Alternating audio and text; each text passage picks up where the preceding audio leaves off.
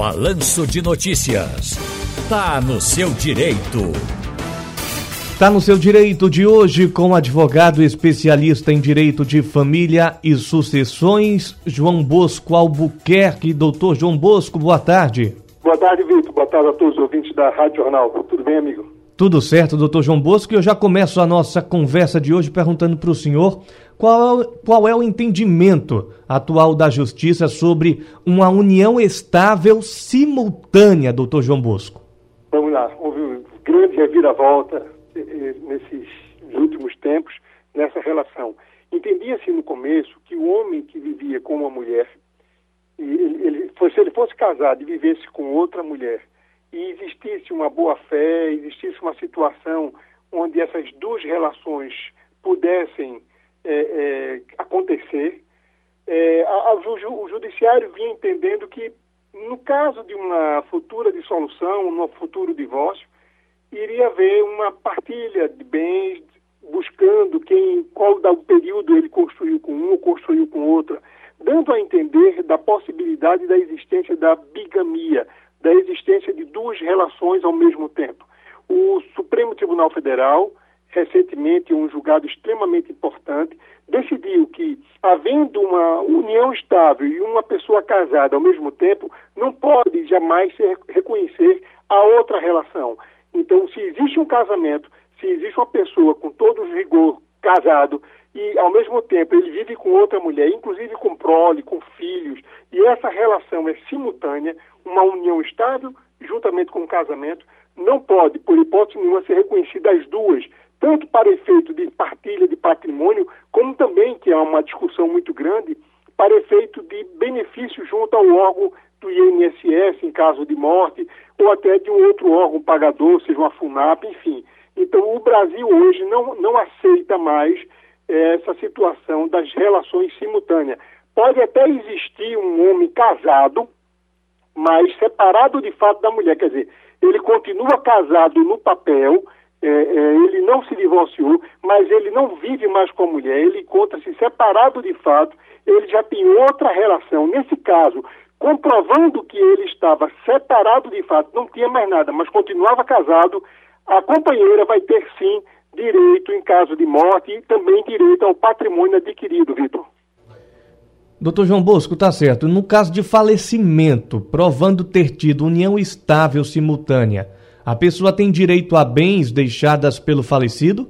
Na, na união estável simultânea com outro, outro com casamento, não, não tem direito. Veja que essa decisão do Supremo estabeleceu o seguinte: só tem direito a uma relação, a relação mais antiga.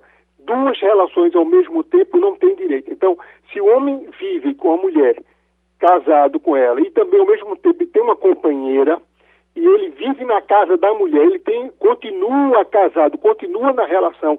Se ele vier a morrer, só a esposa terá direito. Se ele tem uma união estável, cá, com declarada, ele vive com a companheira e tem uma outra companheira, não pode ter as duas simultaneamente. Vai valer aquela mais velha, aquela situação mais velha. Isso vai desaguar, logicamente, no processo na justiça, para se provar. Mas aí a discussão não é só quanto ao patrimônio, Vitor, mas também quanto ao benefício, a pensão por morte. Quem é que fica com a pensão? É a esposa, que ele está casado, ou é a companheira? Então, o, entendeu o, o, Supremo Tribunal Federal que só uma dessas duas terá direito. Então, começa a surgir uma situação extremamente delicada, que isso acontece com muita frequência aqui no Brasil, Vitor. Perfeito, doutor João Bosco. Só para deixar bem claro, vou trazer uma outra situação, até para pegar esse finalzinho da, da, da fala do senhor. Se a pessoa tem filhos dessas uniões estáveis simultâneas, diferentes, e esses filhos não são registrados, como proceder perante a justiça para ter direito à pensão ou até mesmo aos bens deixados após o falecimento? Perfeito. Veja que aí surge um outro, um outro panorama não é mais aquela relação de marido e mulher, de companheiro e de companheira. Surge a questão dos filhos. Os filhos, esse tem direito. Os filhos têm direito. Se o pai morreu, se ele tiver cinco, seis relações, não importa. O filho tem direito em pé de igualdade. A questão aí que você se referiu é aqueles filhos não reconhecidos. Nesse caso, a mãe teria que abrir um processo na justiça pedindo que seja reconhecida a paternidade do pai, chamando os parentes mais próximos, para que se faça esse exame de DNA, para que se comprove a paternidade. Então é importante é, guardar documentos, porque não só a paternidade vai ser reconhecida, como ela também pode precisar de alimentos que ela pode até é, é, vir amanhã discutir isso futuramente. Então, juntar documentos. Mas é importante, Vitor, que corra. Se a mulher tem um filho que ainda não está registrado, é importante ela entrar com essa ação de investigação para que em vida faça essa, esse reconhecimento.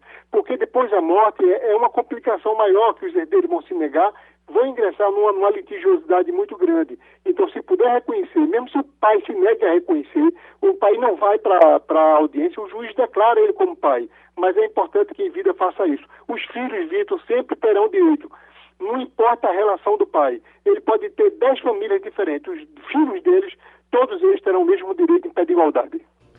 Doutor João Bosco Albuquerque, muito obrigado por sua contribuição aqui no Tá do Seu Direito do Balanço de Notícias. Forte abraço e até a próxima. Abraço, Vitor. Abraço a todos os ouvintes da Rádio Jornal.